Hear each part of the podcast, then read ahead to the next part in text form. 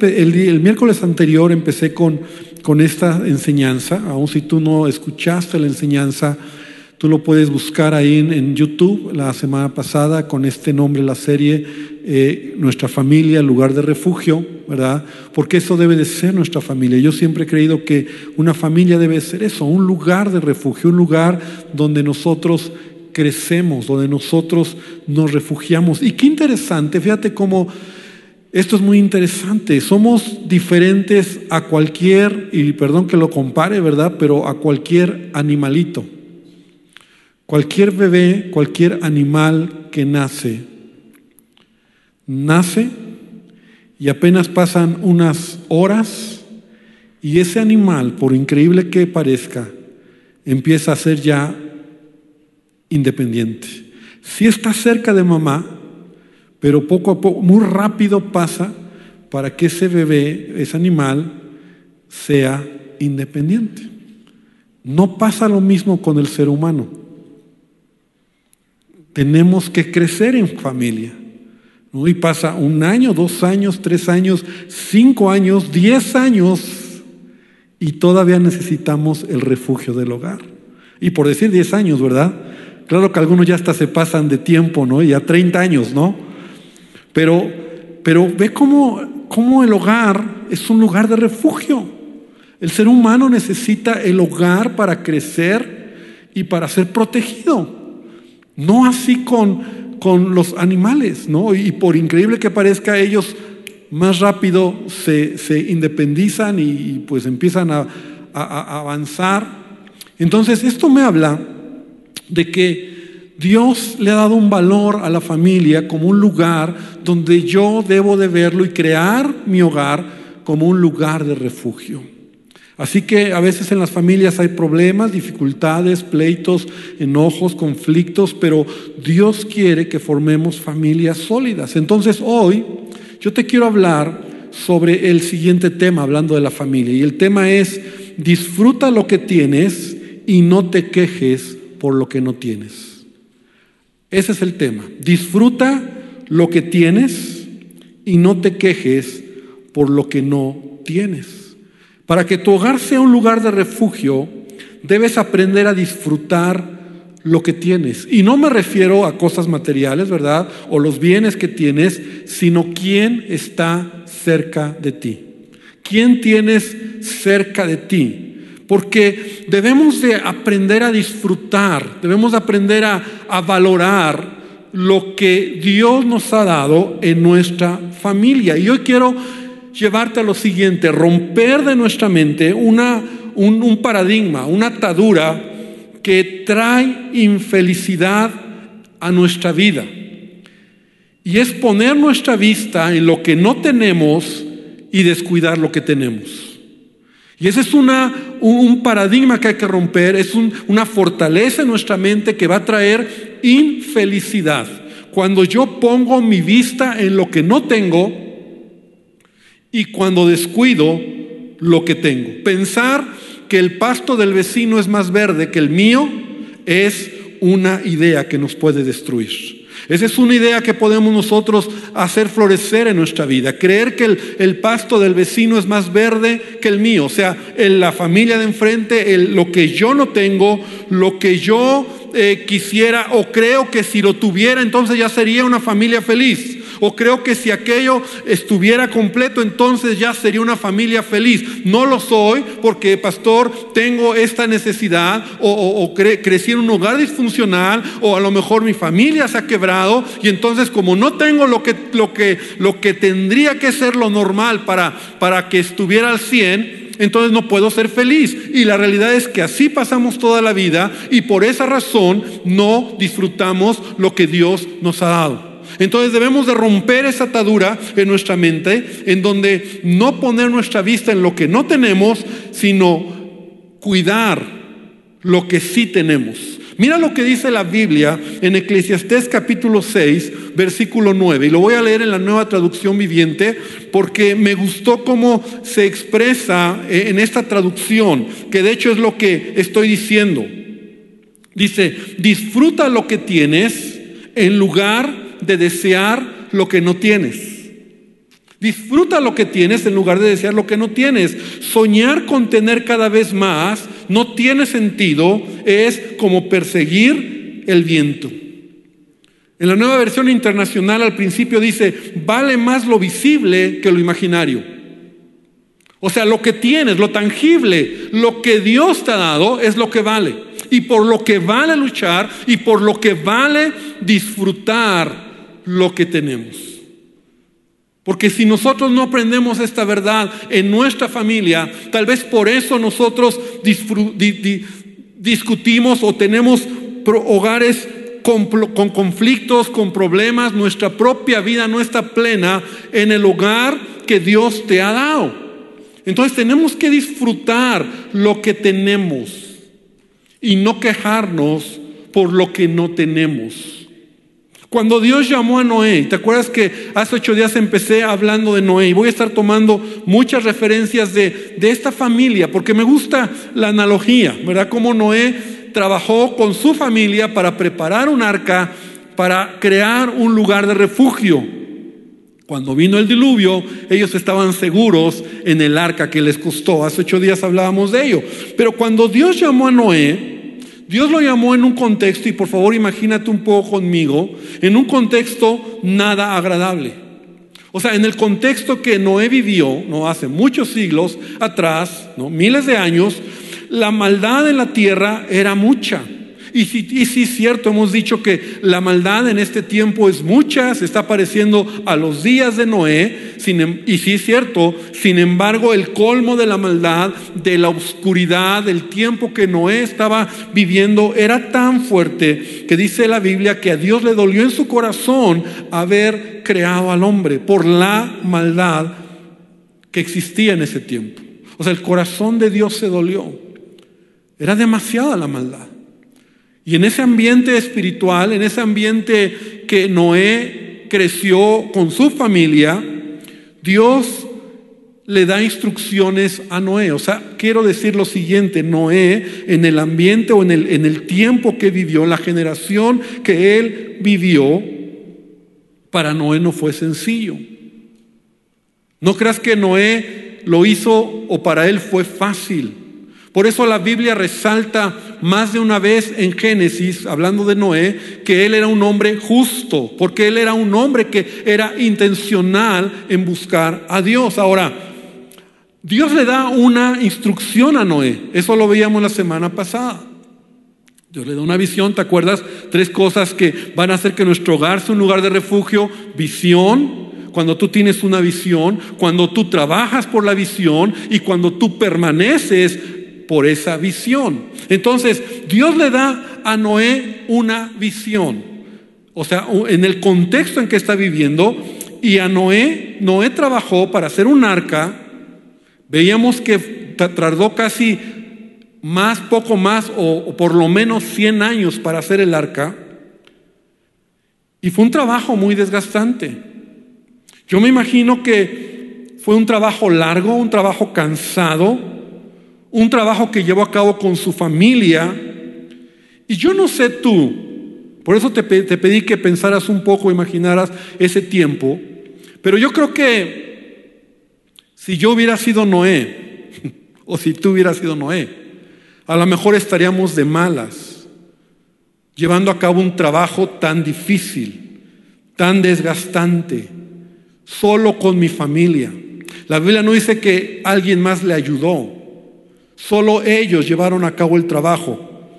Eh, hemos visto películas, ¿verdad? Que la gente se burlaba de ellos, que no le creían, que lo menospreciaban. No dice nada de eso la Biblia.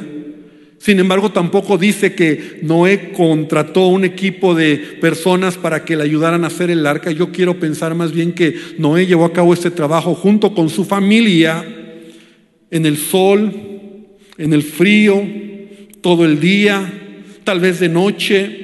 Y, para Noé no fue fácil lo que hizo. No creas que para Noé fue sencillo. La encomienda, y a eso te quiero llevar, la encomienda que Noé tenía era una encomienda que no era fácil. Y él tuvo que aprender a hacer el trabajo que le había tocado, que Dios le había dado.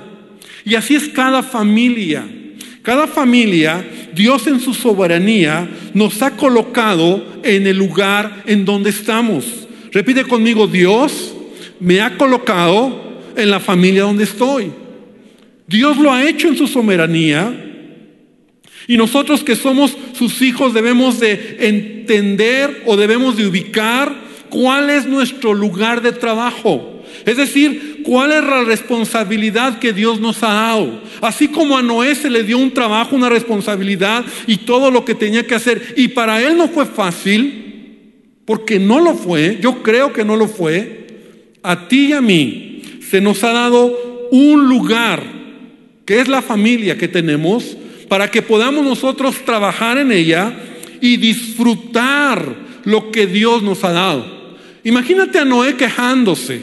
Imagínate a Noé de malas. Imagínate a Noé diciendo, ah, ya no lo voy a hacer. O sea, imagínate. Pero no era así, porque Noé nos empieza describiendo que las características que él tenía es que era un hombre justo e íntegro delante de Dios. Era un hombre temeroso de Dios.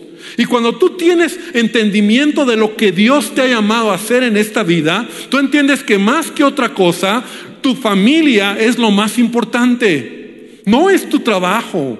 No es tu negocio, no es que hagas riquezas, no es que tengas, eh, eh, no sé, tantos planes y sueños que podemos tener en la vida. Y no está mal, porque a la par lo puedes hacer, pero si tu familia tú no la pones en primer lugar, de nada sirve todo lo que hagas.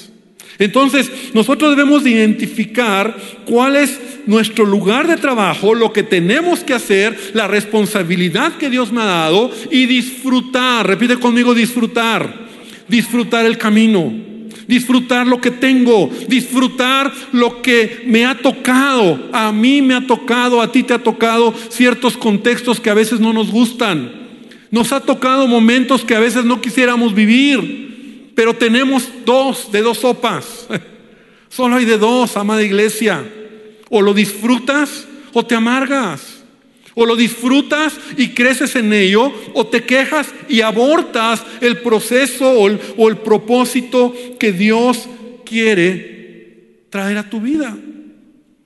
Qué bueno que Noé fue perseverante, porque imagínate que él se queda a la mitad.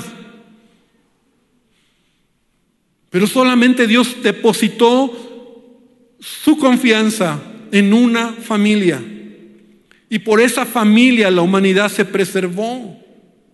Entonces, tú no sabes si por tu trabajo, tú no sabes si por tu vida como padre, como esposo, como hijo, como hermano, en lo que a ti te ha tocado hacer, tú no sabes si tus generaciones serán bendecidas a través tuyo. ¿Cuántos dicen amén a eso?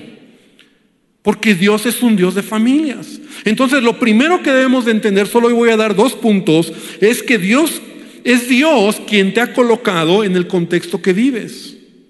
Es Dios. Es Dios. Es Dios quien te ha colocado en la familia que estás. Amén. Es Dios. Hay muchas cosas que en la vida Dios nos permite elegir hablando de familia. Y gracias Dios porque hay muchas cosas que me das la libertad de elegir. Lo he mencionado en otras ocasiones. Tú elegiste la esposa que tienes o el esposo que tienes. ¿no? O sea, no, ay pastor, es que si viera el esposo que me tocó, pues tú lo escogiste. ¿Quién te lo, quién te gracias a Dios el tiempo que vivimos, ¿no? A lo mejor en los, en los tiempos de Abraham, pues te escogían. Tú escogiste. Tú escogiste los hijos que tienes. a lo mejor algún pastor, pues no, pues no fue. Tú escoges el lugar donde vives. Tú escogiste o has escogido si has estudiado, no has querido estudiar, si quieres trabajar. Tú escoges la iglesia a la que quieres asistir. Tú escoges si quieres servir o no quieres servir. O sea, hay tantas cosas que gracias a Dios Él nos da la oportunidad de elegir. Dile al Señor gracias por la oportunidad de escoger. Porque Él es bueno. Voy, estoy preparando un tema. Eso va a ser en los domingos. Acerca, y ya, hablé al principio del año sobre decisiones, pero eh, quiero hablar sobre eso. Porque Dios nos ha dado libertad de elegir, de tomar buenas decisiones. Ahora, pero hay cosas que nosotros no podemos ni hemos tenido oportunidad de elegir. Y eso nos debe de quedar muy claro. Por ejemplo, tú no eliges nacer como ser humano ni cuándo, ni dónde, ni cómo. Eso solo está en Dios. Y gloria a Dios porque Dios nos dio la vida. No eliges quiénes son tus padres o quiénes fueron tus padres, hermanos y la familia que tienes. Tú no elegiste la casa o el barrio, la ciudad, el país donde naciste, donde creciste, ¿verdad? Tú no lo elegiste. Esas cosas son de Dios. Tú no eliges, es más, de, de niño hay cosas que tú no elegiste. Tú no eliges tu colegio, ni tus profesores, ni tus compañeros de clase, ni siquiera tus primeros amigos. Esas cosas tú no las eliges. Ahí te tocó, ahí te llevaron, ahí tus padres pensaron que era el mejor lugar. Tú no eliges tu color de piel, tú no eliges si eres alto, bajito, gordito, flaquito, chinito, güerito, prietito. Tú no eliges si tienes alguna enfermedad congénita. Ven conmigo, ven conmigo. Tú no eliges la muerte de un ser querido a cierta edad. Tú no eliges si has sido a lo mejor de niño abusado, física, emocional o sexualmente cuando eras niño. Esto es muy importante dejar asentado. Es muy importante porque cuando tú comprendes que hay cosas que tú no puedes elegir, están ahí, dadas por Dios, y no depende que todo esté a tu favor para que seas feliz.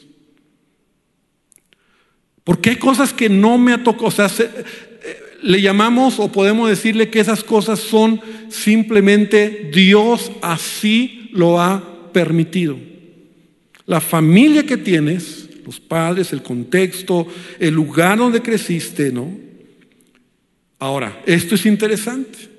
Hay una edad, vas creciendo, y entonces cuando Cristo llega a tu vida, ¿para cuántos de nosotros Cristo ha llegado a nuestra vida? Ok, cuando Cristo llega a mi vida, hay oportunidad, repite conmigo, oportunidad para sanar, liberarte, perdonarte y darte nuevas oportunidades.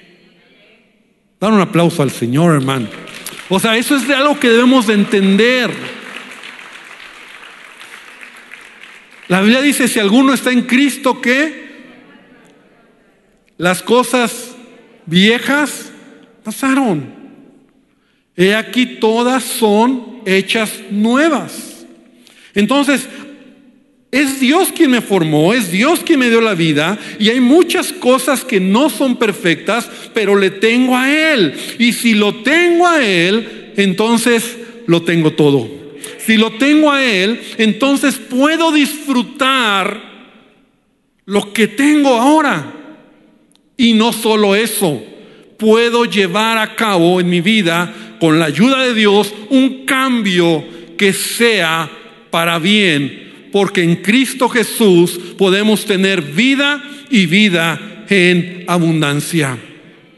Entonces debemos de, entender esta verdad, porque mucha gente está atorada por ello. O sea, hay cosas que son, que, son de Él, Él así lo permitió. o sea, ¿de qué me sirve estar amargado, Señor? ¿Por qué me hiciste así? ¿Por qué eh, estoy tan feito, no? O sea, por, Señor, gracias porque así soy, ¿no? O sea, ya dejémonos de esas cosas. ¿Por qué no tuve papá? ¿Por qué crecí en ese contexto? ¿Por qué mi padre abusó de mí? ¿Por qué no tuve mamá? ¿Por qué eh, mi familia fue tan complicada? ¿Por qué? Mira, esas, yo no te puedo responder muchas cosas que todos sin duda hemos vivido, porque no hay familias perfectas, aunque sí hay familias sanas, Pero la mayoría de nosotros cuando llegamos a Cristo, llegamos en contextos complicados en nuestra familia. Y la pregunta es, ¿por qué a mí me pasó? Porque yo no lo sé. No se me dio opción a elegir. No pude elegir los padres que tengo, o, los hermanos que tengo, o, el lugar donde crecí, o, donde los problemas que me metí. Pero sabes, Dios tiene un plan para mi vida. Desde el día en que yo conocí a Cristo, Dios quiere cambiar eh, el destino, el propósito, el futuro de mi vida. Mira, David, cuando, eh, eh, o en el Salmo 139, y conocemos esta escritura, cuando está hablando acerca de cómo Dios nos formó, Dios nos, nos formó en el vientre de nuestra madre, Salmo 139, versículo 15. Este salmo yo lo leo tantas veces, pero cada vez que lo leo, me hace pensar demasiado. Y dice, dice el salmista, no fue encubierto de ti mi cuerpo. Bien que en oculto fui formado y entretejido en lo más profundo de la tierra. Porque Dios te formó en el vientre de tu madre. Ahí es donde Dios te dio vida, Dios te, formó, te creó, te hizo. Dice, mi embrión vieron tus ojos y en tu libro estaban escritas todas aquellas cosas que fueron luego formadas sin faltar una de ellas.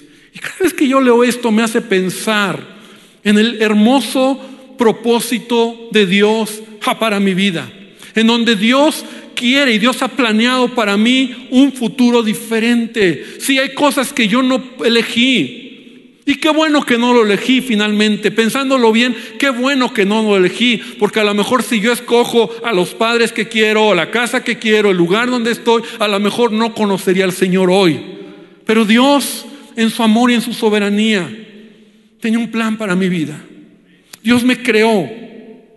Y entonces cuando yo entiendo esto, Él tiene un plan. Él ah, en su libro, eh, eh, Él cuando te formó, te creó con tanto amor, te dio dones, te dio talentos, y, velo de esta manera, ¿verdad?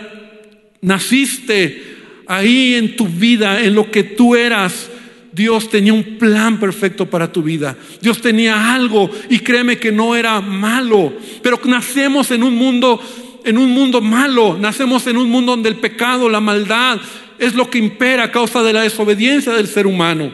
Y esa es la respuesta, claro, muy, muy sencilla o muy rápida a todo lo que acabo de mencionar, de los problemas en los que crecemos por el pecado, por la maldad.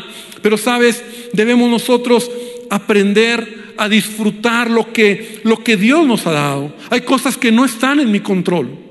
Hay cosas que yo no puedo controlar. Y hay cosas que yo tengo que estar consciente y, que, y tengo de dos. O, o, recibo la gracia de Dios y recibo la sanidad de Dios y dejo que Él ministre mi vida y entonces yo puedo avanzar en disfrutar lo que Él me ha dado. Porque a veces no lo disfruto. Te voy a decir algunas cosas que a lo mejor nosotros todavía estamos peleando con ello. A lo mejor alguien de tu familia que partió con el Señor. Y en lugar de disfrutar los que sí están contigo, estás dolido, enojado, amargado, triste, porque, por quien ya no está cerca de ti. Yo no te puedo responder por qué, pero yo sí te puedo decir una cosa, Dios tiene el control de todas las cosas. Mucha gente cuando pasan situaciones que, que en tu contexto familiar hay cosas que tú no tienes el control. Y a todos nos va a doler la partida de un ser querido, pero tenemos de dos. Soltamos aquello y decimos, Señor, tú eres soberano y disfruto lo que tengo o me amargo con lo que no tengo. A lo mejor estás descontento por lo que has sufrido, como te decía. ¿Por qué a mí me pasó? ¿Por qué abusaron de mí? ¿Por qué las cosas no fueron como yo pensaba? ¿Por qué me lastimaron, me hirieron? Eh, eh, no sé, tantos problemas. Y tú puedes caminar toda tu vida así o decidir entender que Jesús ha venido para sanar nuestros corazones, para sanar heridas, para sanar todo aquello. A lo mejor estás, estás molesto porque tu esposo te dejó, tu esposa te dejó, porque te engañó, porque te falló, porque no hizo lo que tú querías y te dejó y en vez de, de disfrutar lo que ahora tienes y darle vuelta a la hoja, sigues enojado, amargado y lo que tienes, lo que Dios te ha dejado, no lo estás disfrutando. Sigues amargado, no te quieres levantar, estás triste. Estás buscando o tratando de llenar ese vacío que solamente Dios puede llenar en nuestra vida. O a lo mejor esa enfermedad que llega a nuestra vida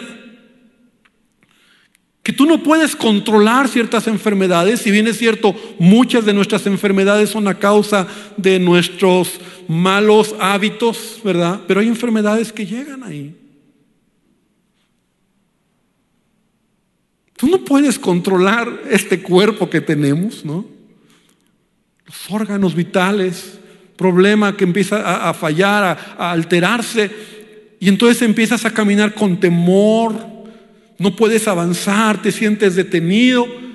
Y entonces en lugar de disfrutar lo, pues lo que Dios te está dando de oportunidad, te la pasas temeroso, detenido, y no estás disfrutando lo que Dios te da. O a lo mejor incluso me voy a lo más sencillo, que es lo más común también, a lo mejor gente que te ha fallado. Tu familia que te ha fallado, te ha traicionado, te ha mentido, te han engañado. Y en lugar de sanar el corazón, y en lugar de decir, Señor, lo perdono, lo suelto, Señor, los bendigo, Señor, miro hacia adelante al propósito que tú tienes en mi vida, estamos atorados. Y, y por eso esta palabra que era tan fuerte en mi corazón, disfruta lo que tienes y no te quejes por lo que no tienes. Porque desafortunadamente lo que no tenemos, lo que carecemos o lo que nos faltó es en lo que invertimos a veces más tiempo en la familia. Y estamos enojados. ¿Por qué a mí me toca cuidar a, mi madre que, que, tiene 90 años? ¿Por qué a mí me tocó esto? ¿Por qué yo tengo que hacer aquello? ¿Por qué esta enfermedad tocó mi puerta? Porque mi hijo se fue de casa, mi esposo ya no está. Porque, y entonces empezamos a hacer grande todo aquello. No con ello digo que no sea importante, pero por favor, hermano, querida iglesia, entendamos que Dios quiere que tú puedas vivir una vida abundante. Y Dios tiene control de todo. Y a veces no lo entendemos, pastor, ¿por qué pasa? No lo sé. Yo quisiera a veces responder a la gente, pero a veces le tengo que decir a la gente, no lo sé, no lo sé. Porque hay cosas que yo no, no sé. Porque no podemos controlar. Pero sí puedo yo, es el segundo punto, yo sí puedo recordar en mi vida que tengo que disfrutar lo que tengo y trabajar por lo que tengo y tener un corazón agradecido. Porque Dios nos ha dado a cada uno un, trabajo, un contexto muy particular.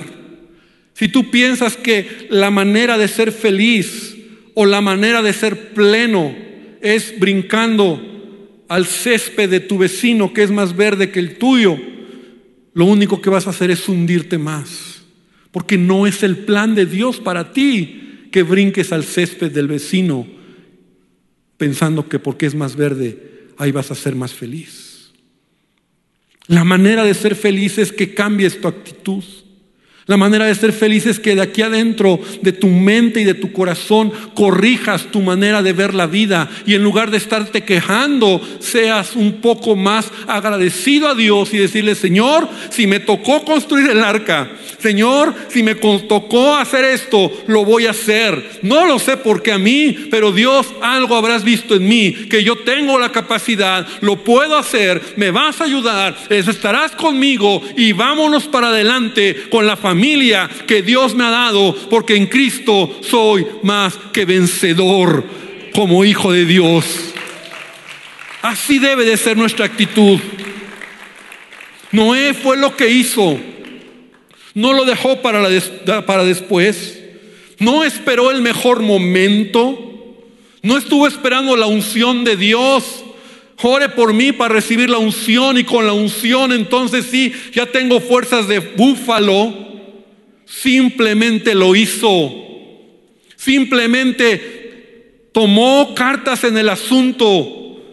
Lo que le tocaba era claro. Y Pablo lo dice de esta manera. He aprendido en Filipenses 4:11, he aprendido a contentarme cualquiera que sea mi situación. Hablo cualquiera, cualquiera. ¿Cuál es tu situación? Cualquiera. La que sea, tenemos que tener contentamiento. No lo puedo controlar yo. Hay cosas que yo no puedo controlar, hay cosas que yo no puedo. Entonces, ¿para qué me enojo? ¿Para qué me amargo? Porque Dios me hizo así o porque estoy gordito, complexión gordito, flaquito. ¿Por qué me amargo? ¿Por qué me enojo? Sí, tragedias hay muchas. Situaciones difíciles, muchísimas. Pero cuando yo estoy entendiendo en mi corazón que Dios se agrada de, ese corazón que, que hace lo que le toca. Tu trabajo, tu función en tu familia, lo que tú tienes que hacer, hazlo y disfrútalo, por favor. Disfruta el momento. Primera de Timoteo 6:6, Pablo dice, y lo voy a leer otra vez en la nueva traducción viviente, permíteme leerlo. Así que la verdadera sumisión a Dios es una gran riqueza. En sí misma cuando uno está contento con lo que tiene. Esto me gustó. así está, como está aquí, por primera vez lo leí hoy así y me gustó. Dije, ah, está padre. La verdadera sumisión a Dios es una gran riqueza en sí misma cuando uno está contento con lo que tiene. Contento.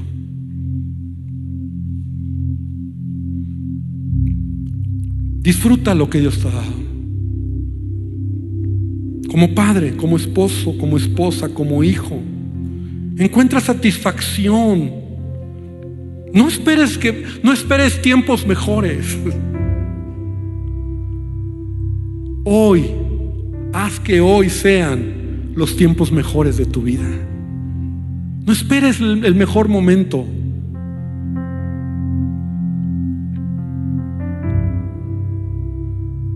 Quiero leer un pensamiento que hace muchos años leí. Tal vez tú lo has leído o lo has oído, pero eso me cambió la mente a mí, este pensamiento.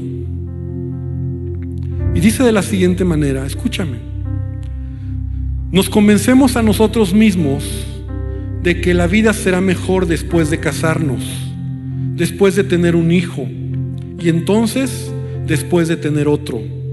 Entonces nos sentimos frustrados de que los hijos no son lo suficientemente grandes y que seremos felices cuando lo sean. Después de eso nos frustramos porque son adolescentes, difíciles de tratar. Ciertamente seremos más felices cuando salgan de esa etapa. Nos decimos que nuestra vida estará completa cuando a nuestro esposo o a esposa le vaya mejor, cuando tengamos un mejor auto, una mejor casa, cuando nos podamos ir de vacaciones, cuando estemos retirados. La verdad es que no hay mejor momento para ser felices que ahora. Y si no es ahora, ¿cuándo? Tu vida siempre estará llena de retos. Es mejor admitirlos y decidir ser felices de todas formas. Una de mis frases favoritas es la siguiente. Por largo tiempo parecía que mí, perdón, por largo tiempo parecía para mí que la vida estaba a punto de comenzar la vida de verdad, pero siempre había un obstáculo en el camino. Algo que resolver primero, algún asunto sin terminar, tiempo por pasar, una deuda que pagar. Y entonces la vida comenzaría. Hasta que me di cuenta que esos obstáculos eran mi vida. Y esta perspectiva me ha ayudado a ver que no hay un camino a la felicidad. La felicidad es el camino. Así que atesora cada momento que tienes y atesora lo más cuando lo compartes con tu familia y lo suficientemente especial, tu familia, para compartir tu tiempo. Y recuerda que el tiempo no espera por nadie. Así de que deja de esperar hasta que termines la escuela, hasta que vuelvas a la escuela, hasta que bajes 10 kilos, hasta que tus hijos se vayan de casa, hasta que te cases, hasta que te divorcies, hasta el viernes por la noche, hasta el domingo por la mañana, hasta la primavera o el verano o hasta que mueras para decidir que no hay mejor momento que este para ser feliz. Porque la felicidad es un trayecto, no un destino. Y es un pensamiento que hace años lo leí y, dije, sí es cierto. Noé aceptó su responsabilidad, su contexto familiar, su ambiente en el que vivía y trabajó hasta ver el fruto de sus manos. Trabajó. De la misma manera Dios nos ha dado un gran trabajo para trabajar nuestra familia. Nuestra familia. Por eso Eclesiastés 9:9 dice, goza de la vida con la mujer que amas. Todos los días de la vida de tu vanidad, que te son dados debajo del sol, todos los días de tu vanidad. Y vanidad habla como de ese tiempo tan corto que tenemos en la vida, porque esta es tu parte en la vida y en tu trabajo con que te afanas debajo del sol. Tenemos que disfrutar lo que tenemos. Yo quiero orar, porque a veces somos infelices, porque creemos que va a llegar el hogar perfecto cuando pase algo especial. Pero no hemos entendido que Dios siempre va a estar ahí para bendecirnos con lo que tenemos. Amén. Dios siempre va a estar ahí. Por eso debemos de pedirle a Dios que el fruto del Espíritu Santo, la vida del Espíritu Santo en nosotros se desarrolle. ¿Sabes por qué? Porque a veces leemos los pasajes del fruto del Espíritu Gálatas, Gálatas 5, y, a veces lo, lo, lo lo usamos siempre, lo usamos hasta nuestra mente, ya lo traemos, que es para la iglesia, para el hermano, para el prójimo. Hermano, te quiero decir algo, es para tu familia. Deja que el fruto del Espíritu Santo se exprese en tu familia. Por eso dice Pablo, quítese de ustedes toda amargura. Y esto hablo hoy en el contexto dentro de tu familia. Quítese de ustedes toda amargura, enojo, ira, gritería, maledicencia, malicia. Antes sean benignos entre ustedes. Perdónense unos a otros, como Dios también nos perdonó en Cristo. Disfrutar a la familia no quiere decir que todo va a estar bien, porque no va a estar todo bien. Pero si tenemos a Dios en nosotros, seremos capaces de amar, de perdonar, de ser buenas personas, de ser gentiles, amorosos, de servir. Y entonces cuando tú disfrutas lo que tienes, aunque a veces sea complicado, porque hay contextos difíciles, cuando tú disfrutas lo que Dios te ha dado, y ese es el reto esta noche, disfruta lo que tienes y no te quejes por lo que no tienes. Y no creas que cuando lo tengas ya, ahora sí seré feliz. Porque cuando lo tengas, tampoco serás feliz. No será cambiándote de iglesia, no será cambiándote de residencia, no será yéndote a Europa o a los Estados Unidos. Y, que, lo vaya a hacer está bien, en la voluntad de Dios. Pero, pero la felicidad no está ahí. La felicidad está aquí cuando disfrutas lo que Dios te ha dado. Así que hoy quiero que oremos. Cierra tus ojos y vamos a orar. Y quiero pedirte conmigo que al cerrar tus ojos, antes de orar, pienses si hay algo que te está trayendo infelicidad. Algún faltante que tú crees que si lo tuvieras serías feliz. Y hoy le digamos a Dios, Señor, perdóname. Perdóname, Dios. Perdóname. De verdad, Dios, te lo digo. Con mi corazón hoy abierto a ti. Te pido perdón. Y yo, Dios, acepto el contexto que me has dado mi familia. Hay cosas, Señor, que no tengo el control. Y si aquello que no tengo el control me está destruyendo, amargando, enojando, Señor, hoy decido entregártelo. Y hoy decido disfrutar, disfrutar lo que me has dado. Aun si aquí hay familias disfuncionales, si tú eres un varón, un esposo o una mujer que no tiene esposo o hombre que no tiene esposa. O a lo mejor aquí estoy hablando a algún, algún hijo que no tiene padre o madre. Yo no sé cuál es tu contexto. A lo mejor tu contexto es de sufrimiento, de dolor, de abusos, de trato duro. Creciste en ambientes difíciles. Mejor tu contexto es tu propio físico. Has sufrido porque fuiste, recibiste bullying cuando eras niño a causa de tu físico. Y todavía hoy te miras en el espejo y no te gusta tu, físico, tu cuerpo, tu cara, tu color de piel, tu cabello, no lo sé. Y eso te está deteniendo, te hace inseguro, te hace temeroso, a lo mejor una enfermedad, que, a lo mejor tú dices, ¿por qué me pasó a mí? ¿Por qué soy débil? ¿Por qué este órgano está débil? Hoy disfruta lo que tienes. Y dile a Dios, Señor, perdóname. Voy a disfrutar lo que me has dado.